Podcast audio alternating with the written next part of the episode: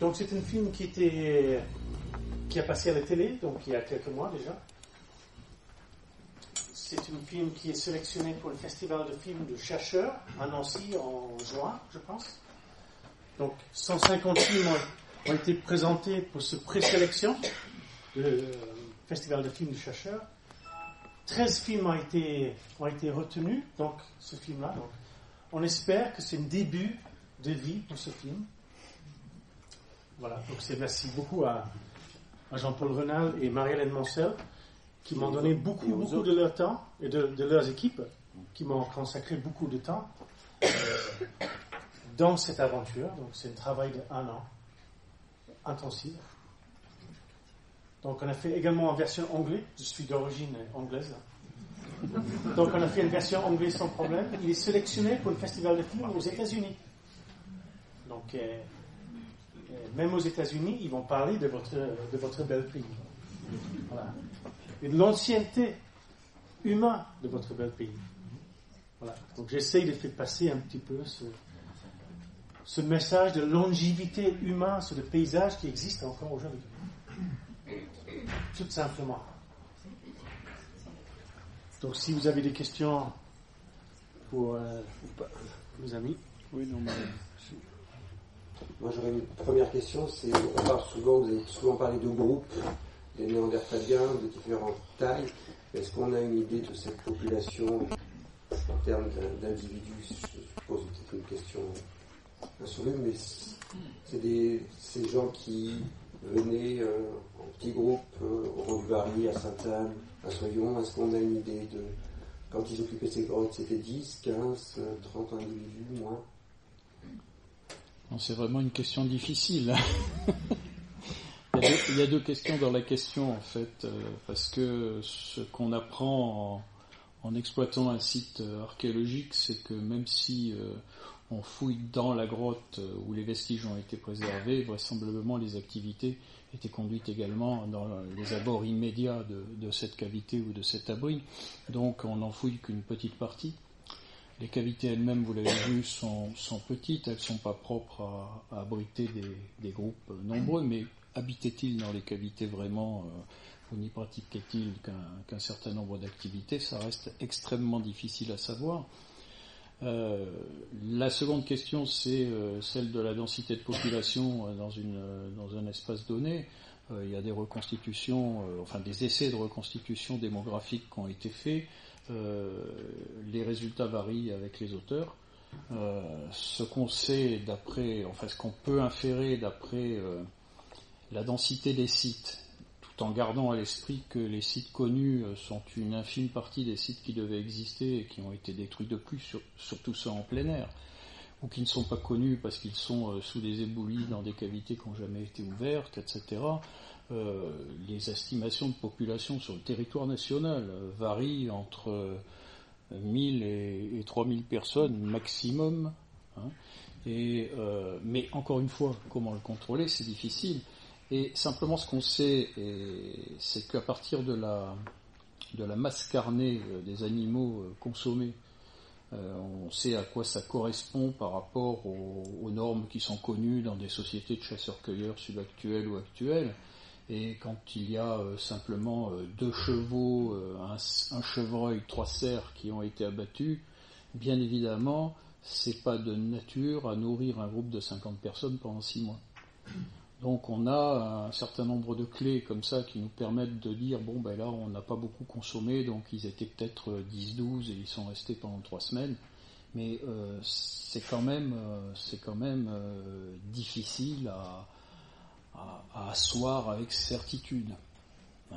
Donc il y a vraiment beaucoup d'inconnus. Moi, je voudrais faire un retour en arrière là par rapport à avant ta question. Je voudrais dire que remercier Rome d'abord parce que euh, c'est pas facile pour nous euh, scientifiques, c'est pas facile de euh, de se laisser euh, de se laisser filmer dans la pratique quotidienne de notre de notre travail et on est toujours on a toujours l'envie euh, de vouloir dire des choses qui euh, seront pas perceptibles par le public parce que trop complexes. On a toujours l'impression qu'on va être trahi par le réalisateur parce que il va montrer ce qu'il veut, il va pas montrer ce que nous on voudrait montrer. Mais en tout cas, la, pratique du, cinéma avec, avec Rob et avec d'autres réalisateurs avec qui on a eu l'occasion de travailler avant euh, nous a appris à être humble par rapport à ça et euh, il faut vraiment, euh, il faut vraiment considérer que dans ce document, c'est l'écriture du réalisateur qui compte et c'est pas ce que nous on a raconté ou fait sur nos sites en étant filmé. C'est lui qui a cousu l'ensemble et personnellement, je ne sais pas ce qu'en pense Marie-Hélène, elle va vous le dire, mais moi, je trouve qu'il a, euh, qu'il a avec des, artifices graphiques hein, de cinéaste, il a, il a bien montré les interrogations, les enchaînements, euh, la diversité d'approches, etc. Donc, euh, j'en profite pour le remercier parce que je crois qu'il donne une image assez, assez juste de notre travail, de nos interrogations surtout, de tout ce qu'on ne sait pas par rapport à toutes les questions que vous allez nous poser ou que vous nous avez déjà posées et auxquelles on est forcément capable de répondre parce qu'on n'a pas euh, tous les arguments scientifiques. Oui, tout à fait. Il a, réussi aussi à bien mettre en valeur le, travail que l'on mène actuellement pour comprendre comment les Néandertaliens ont occupé toute cette partie de France, en particulier toutes les marches sud-est du Massif central, entre la moyenne montagne et le corridor rhodanien. Et donc, en fait, dans ce film, il a pu montrer la diversité des sites que l'on a euh, sous la main, hein, puisqu'on n'a pas, comme disait Jean-Paul, on n'a pas grand-chose, hein. beaucoup de choses ont disparu. Et donc il a bien montré les toutes petites cavités qui ont servi de bivouac, des sites beaucoup plus grands qui ont servi peut-être de camps saisonniers plus, longtemps. Et donc toutes les, questions que l'on aborde, comme la matière première, où ils allaient collecter le silex, donc toute la circulation, et comment ils circulaient entre la moyenne montagne et la vallée du Rhône. Par exemple, les questions qu'on se pose, c'est est-ce que dans la moyenne montagne, plus haute d'altitude, où le climat peut être plus contrasté, est-ce qu'ils venaient pour des activités spécifiques Est-ce qu'ils occupaient cette région toute l'année Est-ce qu'il refluait vers la vallée du Rhône Donc toutes ces questions, euh, je pense que Rob a bien, bien réussi à montrer euh, les pistes actuelles que l'on tente de tester pour comprendre ce monde néandertalien qui en fait est un monde extraterrestre, entre guillemets, puisqu'il a disparu. Il faut qu'on arrive à, comprendre sa cohérence et sa logique qui n'est pas forcément la nôtre, à partir d'éléments qui se sont conservés. Et comme dans le film il est bien dit, il y a toute la partie d'éléments périssables qui a disparu, tout ce qui est les outillages en bois, tout ce qui était en peau. Et euh, donc tout ça euh, n'est plus à notre disposition. Et donc il faut qu'on arrive à réfléchir à partir de, tout ce qui est resté, c'est-à-dire euh, des fragments osseux et des outils en pierre. Donc c'est pas, Alors avant pas de, évident. Avant de vous passer la parole, parce qu'on ne va pas conserver la parole, quand même, je voulais vous dire que scientifiquement, le film est dépassé. Il a été tourné il y a deux ans et si vous l'avez regardé attentivement, vous avez vu qu'on s'interrogeait sur euh, la, circulation des personnes entre la Haute-Loire et euh, l'Ardèche et la moyenne vallée du Rhône. Eh bien, depuis, euh, depuis un an et demi, on a la preuve que des silex de la moyenne vallée du Rhône ont été importés en Haute-Loire. Ce qui, c'était la question à laquelle on voulait répondre depuis un demi-siècle. Hein on a enfin la réponse. Des silex sont circulés dans le sens vallée du Rhône vers la Haute-Loire. Alors je ne vous dis pas qu'ils sont passés directement par la crête, ils ont peut-être fait un tour, euh, ils sont peut-être remontés la Loire pour arriver en Haute-Loire, on n'en sait rien, le Rhône d'abord et la, Loire ensuite. En, attendant, on a vraiment la preuve de présence de matières premières de là-bas, ici. Alors ce qu'on cherche maintenant, ce que Marie-Hélène cherche, c'est la présence de matières premières de la zone euh, moyenne du, sud du massif central, c'est-à-dire entre ici, la Margerie, etc., la preuve d'existence de, ces matières dans les assemblages de l'Ardèche. Pour l'instant, on ne l'a pas trouvé, mais on ne désespère pas puisqu'on a réussi à montrer que ça fonctionnait dans un sens, alors que jusqu'à présent, on n'en avait aucune preuve. Donc, Rob, ton documentaire, il faut le refaire. Alors, vous me direz que d'énergie pour euh, réussir à prouver ça, circuler. Mais en fait, ça apporte énormément d'ouverture, de, questionnement sur la taille des territoires. Parce qu'on travaille aussi pour comprendre, selon les régions et les, euh, paysages, est-ce que les territoires avaient des surfaces différentes? Par exemple, est-ce qu'il faut imaginer quand il faisait très froid que le paysage était ouvert, où il y avait peu d'arbres Est-ce que ça impliquait des circulations sur de plus grandes surfaces? Au contraire, lorsque le paysage est plus forestier, plus tempéré, est-ce que ça impliquait également une autre façon d'utiliser le territoire? Donc ça aussi, c'est des questions que l'on se pose par rapport à l'environnement, puisque c'est un chasseur-cueilleur complètement euh, dépendant de son environnement et du gibier. Alors on est dans un département de marcheurs, hein, chemin de Saint-Jacques en particulier, mais imaginez, euh, imaginez les néandertaliens de, de Sainte-Anne, hein, Polignac on va dire, pour les amis de Polignac, Imaginez-les, ils allaient à pied euh, depuis le bois d'Alix dans le bas Beaujolais jusqu'en Haute-Loire. Ils remontaient ou ils venaient depuis l'Aps dans le Puy-de-Dôme jusqu'en Haute-Loire. Ils descendaient à pied à travers la Margeride jusqu'au bassin de Nossac pour chercher du silex, euh, pas au bassin de Nossac, au bassin du Malzieu pour chercher du silex et ils le ramenaient. Il n'y a aucun élément naturel qui ramène naturellement du silex du Malzieu ici. Ils descendaient dans le bassin de Nossac pour chercher des matières qui ne sont présentes que là-bas. Et on sait, d'après les critères euh, qu'étudie euh, le collègue que vous avez vu, de Paléotime, Paul Fernandez, on sait que ces silex ont été prélevés de façon euh, à proximité de ce qu'on appelle les gîtes primaires, c'est-à-dire qu'ils n'ont pas subi de transport fluviatile, etc. Ils montaient jusqu'aux crêtes euh, au Mazé euh, chercher du silex et le ramenaient. Au passage, ils exploitaient le site à Saint-Pierre-Énac. voilà des, voilà des, gens qui ont marché à travers ces territoires, bon, pour des raisons évidentes de subsistance et pas uniquement, certainement, pour aller collectionner du silex, mais voilà des, grands marcheurs qui, passent de part et d'autre finalement euh, du sud du Massif central. Donc il n'y a aucune, aucune surprise maintenant pour nous, même si on l'attendait la démonstration, à penser qu'ils descendent plus bas et qu'ils remontent éventuellement euh, depuis les régions plus, euh, en, basse altitude. Mais on est encore loin, vous l'avez compris, de pouvoir établir le caractère synchrone de toutes ces occupations dans un espace. Parce que le gros problème de notre discipline, c'est le problème de la datation. C'est le problème des méthodes qui puissent nous donner un âge avec une fourchette euh, d'incertitude qui soit la plus étroite possible. Or, malheureusement, quand on date des, quand on date des sites autour de entre 40 000 et 150 000 ans, généralement, les méthodes physiques de datation nous donnent une incertitude en moyenne de 10% c'est-à-dire 40 000 plus 4 000, 100 000 plus 10 000. Donc, on perçoit par les caractères euh, de leur culture matérielle, par leur façon de, se nourrir à l'intérieur d'un territoire et de chasser le gibier et de le rapporter, on perçoit des similarités, des similitudes pardon, de, comportement.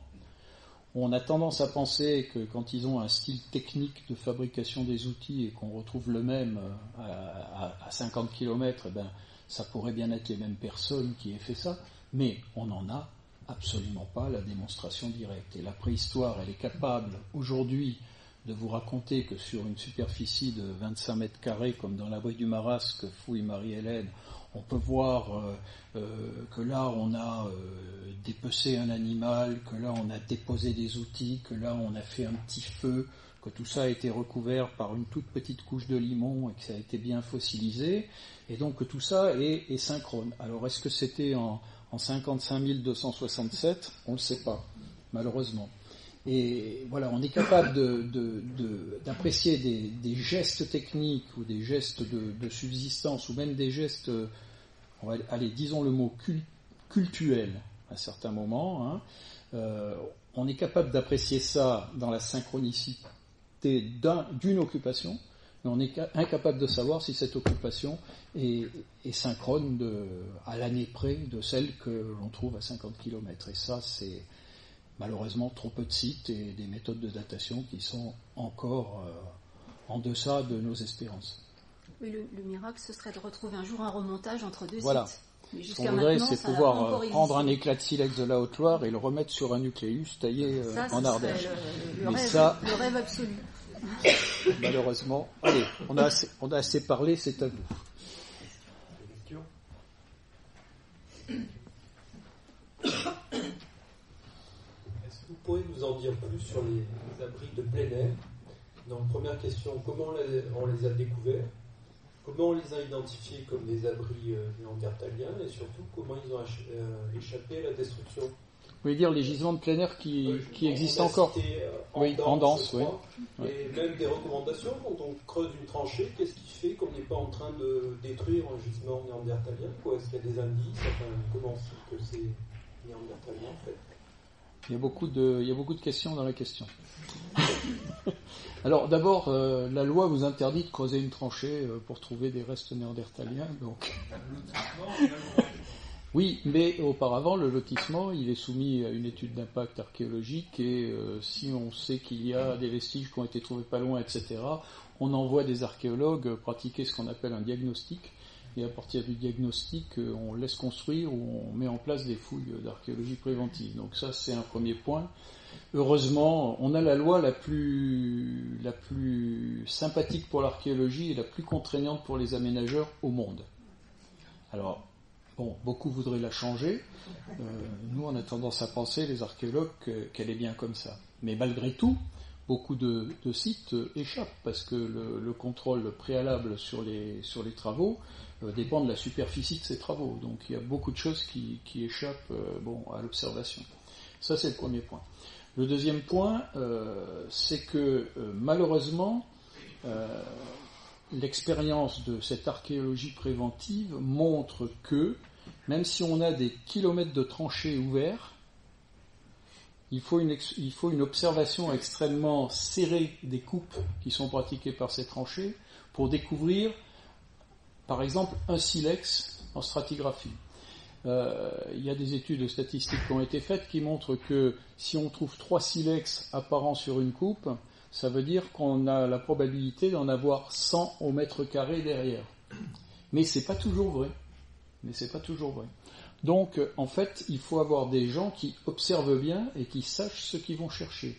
Et c'est pas toujours le cas parce que l'archéologie, elle, euh, touche à des domaines euh, très différents, depuis l'archéologie historique, médiévale, proto-historique, de la préhistoire récente et de la préhistoire ancienne, et on n'est pas forcément formé, déjà, nous les archéologues, à reconnaître de façon de façon certaine des vestiges qui ne sont pas de notre domaine de compétence. Donc ça veut dire qu'il faut avoir des équipes pluridisciplinaires qui interviennent, et c'est pas toujours facile, c'est une question d'argent. Donc euh, trouver, c'est pas évident.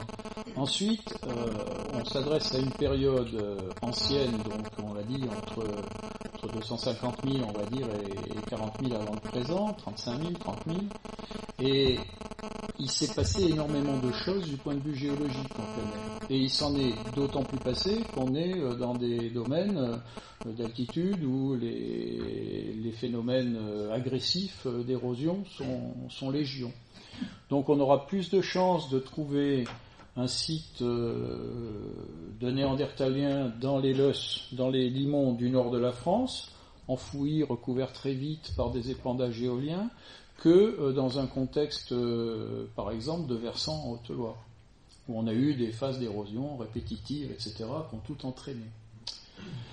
Ensuite, comment est-ce qu'on trouve les sites? Eh ben, si c'est pas dans le cadre de l'archéologie préventive, si on n'a pas fait de tranchées comme dans le cas d'Andance, euh, nous, nous, nous sommes partisans, Marie-Hélène et moi, de s'appuyer sur le réseau local d'archéologues amateurs.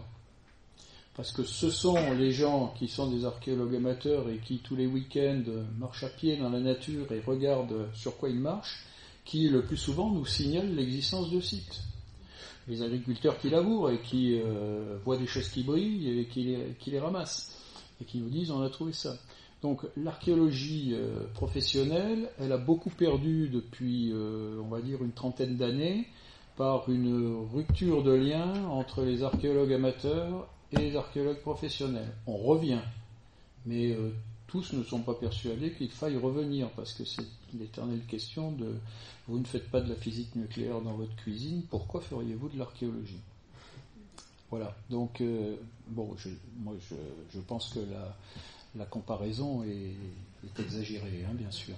Mais, et qu'on peut très bien être un auxiliaire de, de l'archéologie sans pratiquer de fouilles clandestines, mais tout en amassant de la connaissance euh, empirique et en la passant aux gens qui peuvent ensuite euh, la transformer et en faire leur euh, et en faire leur chou gras, comme on dit chez nous. Qu'est-ce que tu en penses? Tout à fait. Bon, alors. Est-ce que j'ai répondu? Pas vraiment. le cas d'Andance, par exemple? Mais le cas d'Andance, c'est une fouille, euh, c'est une fouille préventive. Donc, avant qu'il fasse la fouille, il y a eu un diagnostic archéologique qui a été fait par l'Institut national de recherche archéologique préventive, puisque c'est son travail d'après la loi. Et une fois que le diagnostic a montré qu'il y avait du matériel archéologique ancien, il y a eu un appel d'offres pour faire la fouille. Et donc, euh, vous le savez, depuis euh, quelques années, le monopole de l'État n'existe plus en matière de fouille préventive il y a euh, un institut national et il y a euh, des sociétés d'archéologie préventive, et donc euh, c'est au mieux disant financier et scientifique qu'on attribue le, contrat pour faire la fouille. Alors, juste, pour donner une précision, en fait, ce site c'était une, c'est une carrière à l'origine, et l'aménageur voulait étendre sa carrière. Donc dans ce cadre-là, il, a, fallu faire un diagnostic pour vérifier s'il n'y avait rien, et c'est là qu'ils sont tombés en faisant des tranchées sur ce site de plein air. Alors moi, je voudrais, rebondir parce que je vous vois faire la, moue sur euh, l'archéologie privée. Euh, bon, moi, je suis agent de l'État, donc bien entendu, je, défendrai la, la position euh, qui est celle que l'archéologie, c'est avant tout, avant tout les, les, agents de l'État qui la font, qu'ils soient au CNRS, à l'université, à l'INRAP, au ministère de la Culture, n'importe où qu'ils soient archéologues dans les collectivités territoriales, parce qu'il y en a beaucoup et heureusement, mais euh, je veux aussi vous dire que les sociétés d'archéologie privées, pour la plupart, pour la plupart, pas toutes, mais la plupart, elles sont constituées euh, avec nos étudiants qui sont sortis, qui ont été docteurs, euh, titulaires de master ou docteurs dans nos universités, dans le laboratoire, et qui malheureusement n'ont pas trouvé euh, de travail euh, à l'université, au CNRS ou à l'INRAP, parce que les propositions de poste ne sont pas euh, aussi nombreuses qu'on forme de, spécialistes. Donc, dans le cas de la boîte que vous avez vue, je ne fais pas de la publicité pour leur boîte, hein, j'en fais pas partie, mais dans le cas de la boîte que vous avez vue, les deux personnes sont d'une part un, docteur et chercheur associé au laboratoire de l'université d'Aix, le laboratoire LAMPEA, et l'autre est docteur et chercheur associé dans notre laboratoire à Bordeaux. Donc ce sont des gens qui font de la recherche en plus de l'archéologie préventive et qui publient au plus haut niveau dans des revues internationales. Donc on est en droit d'attendre que ces boîtes, en particulier le cas d'Andance, a, été parfaitement bien fouillé. Alors là, je dois dire, bon, euh, de façon vraiment euh, exemplaire. Et ils sont d'autant plus euh, ceux qui sont sérieux dans ce business-là, ils sont d'autant plus sérieux et d'autant plus appliqués dans leur, euh, dans leur implication sur le terrain et dans leur rendu de rapports et de publications parce qu'ils savent que justement ils sont dans l'archéologie privée et qu'on va les regarder euh, avec une loupe un peu plus grossissante. La loi introduit la compétitivité, on respecte la loi, voilà.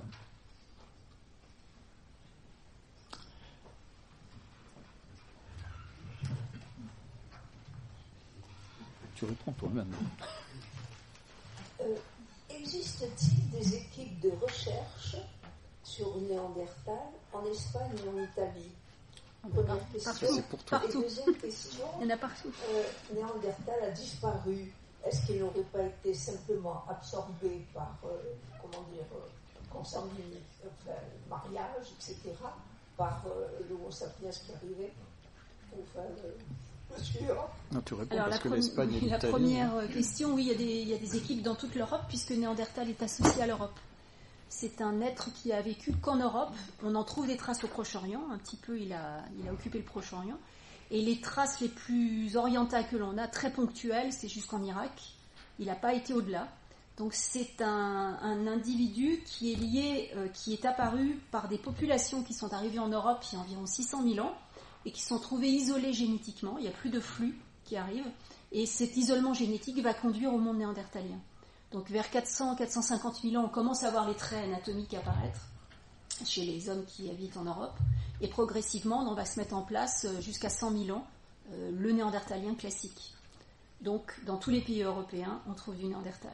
Donc il y en a partout. Et la deuxième question que vous me posiez, je, je, je... Alors la disparition, on en parle beaucoup. En fait, on n'en sait rien. Il faut être honnête.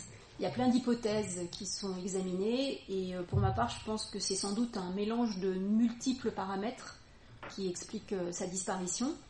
on a des traces, alors tu me diras si je ne me trompe pas, on a des traces jusqu'à 28 000 des sites qui semblent assez récents. Euh, si on a des traces à 28 000, c'est qu'ils ont perduré encore un peu plus longtemps, puisque statistiquement, si on en trouve. Euh, L'homme moderne, c'est-à-dire nous, semble arriver en Europe vers 40 000, les traces les plus anciennes. Alors dans cette période, entre 30 et 40 000, on a beaucoup de problèmes de datation. Donc déjà, on a beaucoup de mal de savoir si dans toutes les régions, ils ont cohabité. Il n'est pas du tout sûr euh, que partout ils aient cohabité. Il y a certaines régions où ils ont pu euh, se suivre, se succéder. Dans d'autres régions, ils ont pu cohabiter. Et quand il y a eu cohabitation, on ne sait absolument pas s'il y a eu des échanges, soit culturels, soit biologiques. On n'a absolument aucune preuve actuelle déjà pour ça. Alors, les études euh, dans le film, on vous montrait ce que fait le Max Planck sur l'ADN fossile. Alors, il semblerait qu'il y ait eu des, euh, interactions biologiques entre Néandertaliens et Homo sapiens au Proche-Orient. On aurait 4% de gènes en commun. Mais en Europe, pour l'instant, on n'a pas de preuve de contact entre les deux. Donc ça, c'est la première chose. Donc quand on entend des hypothèses dire c'est l'Homo sapiens qui a, qui a massacré le Néandertalien qui l'a fait disparaître, on n'en sait rien, puisqu'on n'a pas de preuve déjà de contact. Euh, Il y a plein d'autres hypothèses qu'on entend, soit ils ont un taux de reproduction différent, soit ils n'avaient pas le même comportement, soit etc. Euh, tant qu'on n'en saura pas plus sur les Néandertaliens, on n'aura pas la clé pour comprendre euh, leurs caractéristiques et éventuellement leurs différences par rapport à l'homme moderne. Effectivement, peut-être que les groupes n'étaient pas de la même taille, peut-être qu'ils exploitaient l'environnement différemment, peut-être qu'à un moment, tout doucement, face à l'arrivée d'une autre espèce, eh bien, il y a juste une compétition euh, qui n'est pas directe, et donc disparition, comme on le voit dans le monde animal, disparition tout doucement euh, d'un groupe humain face à un autre groupe qui arrive, sans forcément affrontement violent ni euh, destruction massive comme on peut l'imaginer. Vu en plus la densité, comme l'a dit Jean-Paul, la densité d'individus qui existaient en Europe à cette époque-là. Quelque chose Il y a quand même des. Oui, oui, euh, merci Marie-Hélène. Je vais vous dire qu'il y a quand même des, des études qui ont été faites sur les intéressantes sur les sépultures de Néandertaliens. Alors, les d'ailleurs Alban en parle un peu dans, dans le film. Et le, le phénomène sépulcral chez les Néandertaliens, c'est quelque chose qui apparaît à la, à la fin de la période de Néandertal. hein. On a même été jusqu'à supposer que euh, à partir de, de l'Europe moyenne et même du, du Proche-Orient, au cours des 100 derniers millénaires, en fait, c'était euh, par observation euh, et par acculturation euh, à partir des comportements des hommes modernes que les Néandertaliens s'étaient mis à pratiquer les inhumations. Bon, on a bien du mal à, à- à savoir. euh, C'est vrai qu'à partir de 80 000, euh, les Néandertaliens, 50 000 on va dire, les Néandertaliens, parce qu'on ne sait pas très bien en fait, mais c'est dans la période la plus récente des Néandertaliens qu'on voit se développer le phénomène de la sépulture. Alors quand ce phénomène se développe, on a une proportion importante d'inhumation de très jeunes, soit de ce qu'on appelle des périnataux ou des très jeunes. Et euh, l'hypothèse a été émise que, à partir de là, que la mortalité infantile était plus importante pendant cette période de la fin des Néandertaliens et que ça entraînait un non-renouvellement euh, suffisant des populations pour qu'elles puissent faire face de façon euh, solide, sérieuse, à l'arrivée des hommes modernes qui sont en pleine force génétique et qui gagnent tous les territoires. En fait, on n'en sait rien. Tant qu'on, ce qu'on sait, c'est qu'il y a des Néandertaliens qui se sont apparemment mangés entre- eux. Bon, voilà, comme le font les populations actuelles, euh, même aujourd'hui. hein, bon, euh, donc euh, c'est pas très nouveau. Et puis, ce qu'on, on n'aura pas de preuves tant qu'on retrouvera pas en fait une arme d'homme moderne fichée dans une vertèbre de néandertalien quelque part. Or, il semble bien que pour l'instant, tout, ce qu'on a trouvé comme dommages, c'était des dommages par des armes de l'homme moderne, mais sur des vestiges animaux. On n'a absolument pas de, de preuves de, consommation de néandertaliens dans un site euh, aurignacien, par exemple. C'est L'aurignacien, c'est la première période du- de- d'occupation euh, de ces hommes modernes euh, en Europe occidentale. Donc, Bon, alors après, on a parlé de la pression démographique euh, de l'homme moderne qui faisait peu à peu fuir euh, ces populations euh, néandertaliennes qui n'arrivaient pas à se renouveler de façon suffisante et que petit à petit on les avait repoussés en Espagne et qu'en Espagne ils avaient perduré, isolés, là, jusque vers 28 000 ans d'après un certain nombre de datations dans un ou deux gisements espagnols.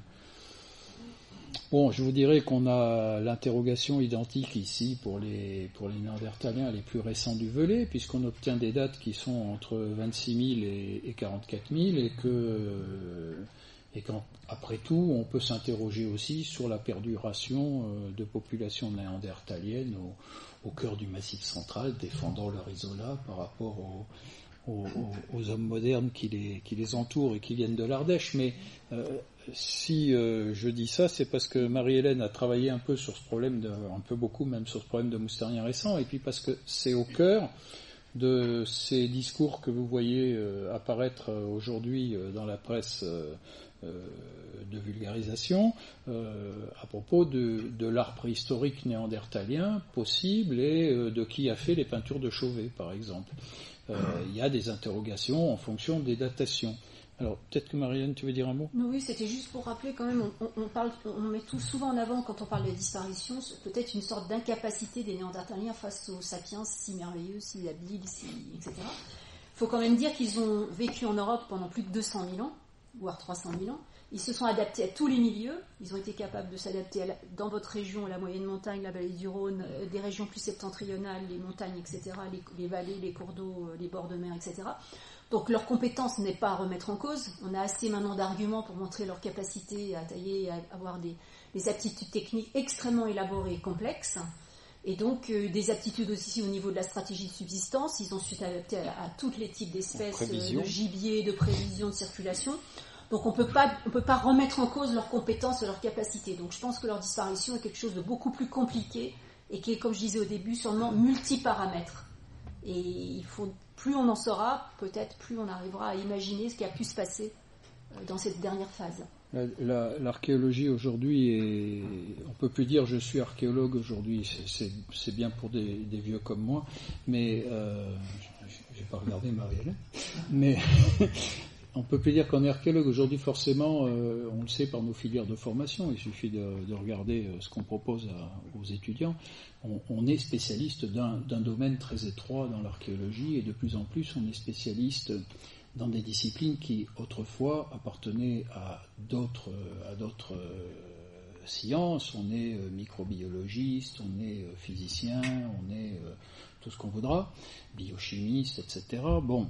Et il y a une chose qu'on maîtrise absolument pas, euh, c'est de quelle façon euh, une épidémie euh, quelconque a pu affecter un groupe qui n'était pas nombreux à un moment donné. on a beaucoup d'hypothèses sur, par exemple, l'hypothèse la plus, la plus crédible dans ce sens, c'est celle qui dit que des populations seraient sorties d'Afrique à cause de l'expansion de la mouche tsetse, qu'elles auraient fui des zones africaines infestées et qu'elles seraient sorties poussées par les insectes. Bon, euh, voyez, donc c'est et ça c'est des choses qu'on peut pas démontrer s'il n'y a pas de traces euh, épidémiologiques sur les sur les ossements qu'on exhume. Donc on est tout à fait euh, on est tout à fait impuissant par rapport à ça. Mais qui nous dit que les Néandertaliens euh, n'ont pas été euh, dévastés par une épidémie, euh, quelle qu'elle soit, euh, par quelque animal côtoyé ou, par les hommes modernes. Mais enfin, on n'est pas dans la conquête de l'Amérique, hein. on n'a pas apporté la variole aux Indiens non plus. C'est pas, c'est pas ça. Mais, mais ce, scénario, dans la préhistoire, les, préhistoriens ont toujours tendance à parler en termes de remplacement de population par une autre, en termes d'invasion, en termes d'appropriation de territoire, en termes d'acculturation, etc. Mais il y a il y a peut-être des, causes naturelles euh, qui mettent pas du tout en jeu euh, l'ethnie ou l'espèce qui est en face. Donc ça, on, est incapable aujourd'hui euh, de, donner une réponse là-dessus. Moi, je suis persuadé qu'il y a certainement des choses comme ça qu'on jouait hein, dans toutes les zones. Alors, on est impuissant. juste un petit mot pour quand on va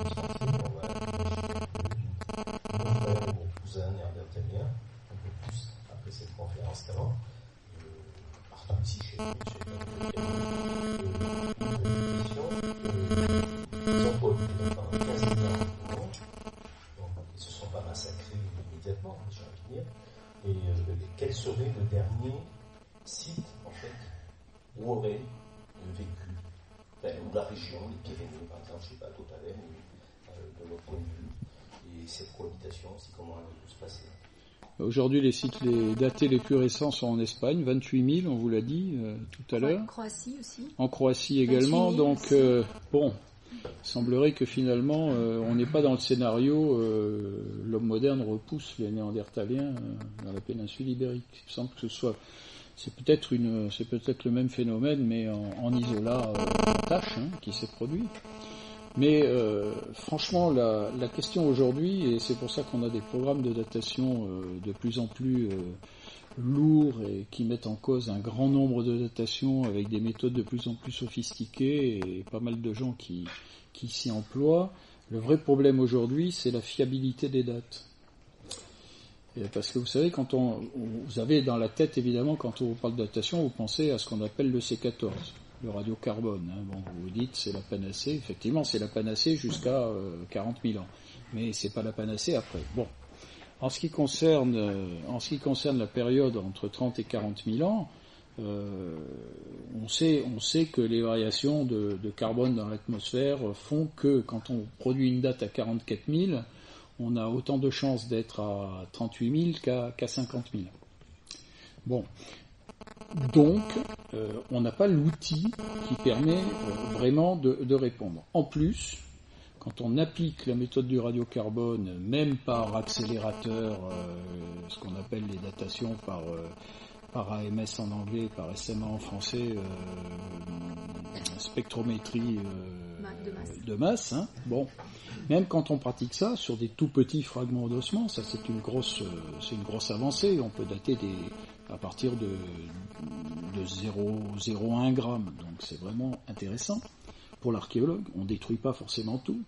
Quand on applique la méthode à des espèces différentes d'animaux et à des parties anatomiques différentes des animaux, on obtient des dates différentes. Donc, euh, si je date sur un fragment de cerf, comme je l'ai fait au rond du Barry dans la couche moustérienne, et si j'obtiens 26 000, et si je date sur du cheval, comme je l'ai fait, et si j'obtiens euh, 38 000, les deux objets, ont été récupérés à 50 cm l'un de l'autre dans le même niveau moustérien. Qu'est-ce que ça veut dire? Aux erreurs d'expérience près, ça veut dire d'abord que peut-être il y a des, altérations qui se sont produites euh, sur les ossements, que là ça a été plus altéré que là, le collagène qui était présent là euh, était peut-être moins présent ici, etc. dans les os. Après, euh, après 40 000 ans, après tout, il se passe beaucoup de choses. Et puis ensuite, l'expérience sur les, sur, les, sur les bestiaux actuels montre que la fixation du carbone est différente et que donc on peut obtenir des résultats différents. Donc on est, on est confronté en fait un problème qui est un problème euh, de recherche fondamentale, mais qui est également un problème financier. Vous allez me dire, les archéologues, ils manquent toujours d'argent. C'est vrai. Parce que si on pouvait faire euh, 50 dates, en moyenne une date, ça vaut euh, aujourd'hui euh, 300 euros. 300 euros en masse ou 600 euros si on... Bon, en moyenne, on va mettre, allez, 400 euros, disons, coupons la poire presque en deux. Euh, si on veut faire 50 dates, il faut un certain budget. Le budget, on l'a pas. Mais statistiquement, 50 dates, ce serait intéressant, parce que là, on pourrait appliquer des méthodes de traitement statistique, d'analyse Bayesian, etc., et on pourrait essayer de voir quelle est la tendance euh, bon, là-dedans. Or, en général, on a 3-4 dates par niveau, euh, et par des méthodes différentes parfois. Alors, il y a 20 ans, on disait il faut faire pluridisciplinaire, il faut croiser les méthodes de datation. Donc, si on a de la chance, on fait euh, de la résonance euh, de spin sur euh, l'émail dentaire des chevaux, et puis on fait du C14 si on n'est pas trop vieux, si on est vers 40 000, on essaye, et puis on essaye de dater le sédiment qui entoure tout ça, à condition que la mise en place se soit faite euh, très rapidement, et puis après on croise les méthodes. Ça, les méthodes, elles sont toutes dépendantes des conditions de l'environnement, elles reposent toutes sur, euh, par exemple, une grande partie sur la mobilité de l'uranium dans les dépôts. L'uranium, il suffit de verser un verre d'eau et l'uranium s'en va, et puis il y en a d'autres qui arrivent avec la pluie d'après. Donc, euh, qu'est-ce que ça veut dire quand on mesure euh, la teneur dans un niveau, etc., etc. Donc, on a vraiment, on est vraiment dans une période, nous, où le radiocarbone n'étant pas euh, simple d'utilisation et où les autres méthodes étant finalement semi-expérimentales, il il faudrait dépenser des, sommes d'argent considérables et, faire faire des thèses en parallèle à, à 15 personnes pour arriver en 5 ans à avoir une idée sur les questions. Bon, ben là, on ne peut pas, malheureusement. C'est comme ça. Une dame veut parler. Moi, je veux juste demander si vous n'avez pas d'argent et si euh, ces, pauvres gens n'ont laissé aucune trace, euh, pratiquement pas. Quelles sont vos espérances alors de trouver quelque chose? Bon, alors. Euh... quand même, quand même. Non, on non, des choses, on, va, on va. On dit qu'on n'a pas d'argent, on en a bien sûr. Hein, on en a et on arrive à mettre en place des programmes de datation. Mais ce que je veux dire, c'est que souvent, souvent, on, on, prend à la discipline d'à côté quelque chose qui est intéressant, on essaye de l'appliquer, mais que pour l'appliquer, il faudrait vraiment développer des grands programmes et que ça, nationalement, actuellement, on ne sait pas le faire. Je dis bien nationalement, on ne sait pas le faire. Parce qu'on ne sait pas euh, mettre en place les budgets et les équipes pour le faire.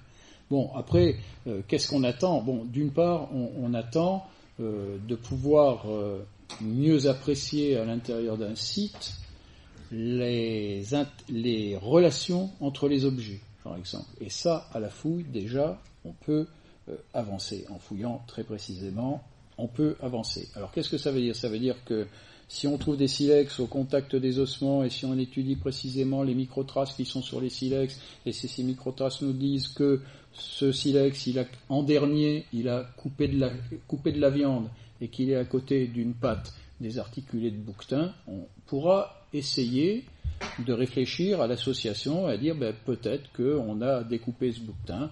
En étudiant les incisions qui sont sur les pattes de bouquetin, en les étudiant euh, de façon microscopique en étudiant leur micro-relief et en étudiant le micro-relief du tranchant du silex, on va s'apercevoir que ça nous donne, par l'expérimentation, la même incision, et donc on va pouvoir raisonnablement penser qu'on s'est servi de ce silex pour pratiquer cette boucherie-là. cette boucherie-là, on l'a pas. C'est intéressant parce que une étude vient de, sortir actuellement qui, il n'y a pas 50 façons de dépecer, désarticuler un animal. Quand on est un boucher, qu'on soit un boucher néandertalien, un boucher euh, homme moderne, paléolithique supérieur, ou qu'on soit un boucher actuel, il y a des façons qui se retrouvent de couper les, de couper, euh, les tendons, euh, les extrémités articulaires, etc. Et surtout, on coupe pas et on débite pas de la même façon si on veut conserver par exemple des parties, des parties comme, comme trophée de chasse par exemple. Hein.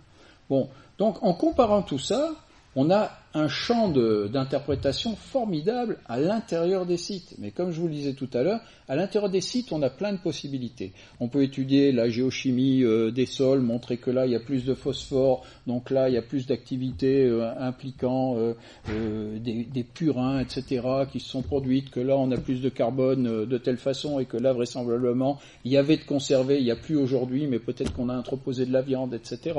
on peut retrouver des écailles de poissons, on peut retrouver Marie-Hélène va vous en dire là, sur ce qu'elle a trouvé, vous allez voir, c'est intéressant. Donc on a une capacité d'investigation horizontale fantastique. Mais euh, bien sûr qu'on voudrait savoir de quand ça date. C'est quand même un, c'est quand même un besoin intrinsèque hein, de, pouvoir comparer les choses. Mais bon, déjà on a beaucoup à s'occuper et beaucoup à trouver de façon synchronique à l'intérieur des habitats. Marie-Hélène dit sur. C'était juste pour ajouter, oui, juste ajouter, en fait un petit clin d'œil. En fait, on travaille sur les poubelles. En fait, c'est les poubelles des Néandertaliens, ce qu'ils ont bien voulu nous abandonner. Et juste, peut-être certains d'entre vous le, savent, c'est il y a 30 ou 40 ans aux États-Unis, euh, des chercheurs, des archéologues ont voulu appliquer sur une petite ville américaine les méthodes de l'archéologie, ont récupéré les poubelles. Les gens sans rien savoir des familles qui vivaient dans les maisons. Ils ont pu reconstituer à partir de ces méthodes exactement plein d'informations sur le nombre de personnes, le statut social, leur type de consommation. Et en fait, on applique les mêmes choses. Croyez-moi, vos poubelles, elles parlent beaucoup. Elles, disent énormément de choses sur qui vous êtes, sur votre mode de vie, sur votre façon de vivre, sur la quantité que vous jetez, les types de choses que vous jetez. Donc c'est le même principe. Donc c'est vrai que l'idéal, c'est on est obligé de dater les sites parce que on a besoin de comprendre dans le temps et dans l'espace ce qui se passe. Mais un site en lui-même apporte énormément de choses sur toutes les choses abandonnées par ces hommes. Parle des travaux de Bruce. Voilà, donc euh, actuellement on travaille avec un chercheur américain qui travaille sur, les, sur euh, ce qu'on appelle la tracéologie. C'est-à-dire, on sait que les, microscopiquement, les tranchants des outils ont laissé des stigmates. des stigmates de la façon dont ils ont été utilisés. Que ça soit le type de matériau qui a été travaillé ou le type d'action. Par exemple, ça a gratté, ça a coupé, etc. Et donc ce chercheur américain travaille également sur ce qu'on appelle les résidus. C'est-à-dire, est-ce qu'il y a des petits éléments qui se sont conservés au niveau microscopique sur ces tranchants? Alors, ce n'est pas des conservations biologiques, parce que c'est un temps tellement infini, mais c'est une sorte de moulage par tous les phénomènes euh, physiques et géochimiques qui se sont passés sur le silex. Il arrive à identifier ces petits résidus comme des poils d'animaux. Il arrive à identifier des résidus de plumes, alors pas la plume en entier, mais des micro-fragments euh, typiques d'une plume. Et il a réussi également à identifier des microfragments liés à du poisson. Et dans le site, comme par hasard, dans ce site-là, l'abri du Maras, on a trouvé également des restes de poissons, dont certaines écailles qui s'étaient conservées dans des conditions exceptionnelles. Et donc, grâce à ces travaux, on a pu montrer que les Néandertaliens ne se contentaient pas de chasser des grands herbivores, parce que souvent ce sont ces restes-là qu'on trouve dans les sites, c'est-à-dire les os tout fragmentés, ils aimaient beaucoup la moelle, donc ils cassaient abondamment pour récupérer la moelle. Mais on a maintenant de plus en plus la preuve qu'ils chassaient tout. Ils étaient entre guillemets opportunistes, mais au bon sens du terme. Hein. Et donc ils chassaient également des petites proies, donc poissons, oiseaux, euh, etc. Et donc le régime alimentaire était extrêmement varié en fonction de ce qu'il y avait dans l'environnement. Donc un individu qui euh, connaît parfaitement son environnement, qu'on le montrait très opportuniste, et comme euh, elle a montré donc Paul Fernandez qui travaille sur les silex, qui avait un comportement de collecteur aussi. Ça, c'était intéressant le terme qu'il utilise. C'est-à-dire qu'il récupère, ce néandertalien, un peu tout ce qu'il y a dans son environnement, même dans un même gîte. Donc, un, rapport à l'environnement qui est vraiment caractéristique de lui. Et donc, c'est par tous ces éléments qu'on trouve dans ces poubelles qu'on peut arriver donc à appréhender ce, comportement. Et j'arrête là si on est un peu pressé par le temps. Voilà, on va peut-être euh, arrêter là. la conversation peut se poursuivre pour ceux qui le souhaitent. Hein. je pense qu'on peut rester là, mais je crois que l'enfant doit être libéré. Je précise que Rob a des DVD qui sont à, la vente si vous souhaitez à la sortie, au prix de 14 euros, c'est ça Voilà, ben, donc il nous reste à vous remercier de ces informations. C'est nous qui vous remercions parce que. Merci.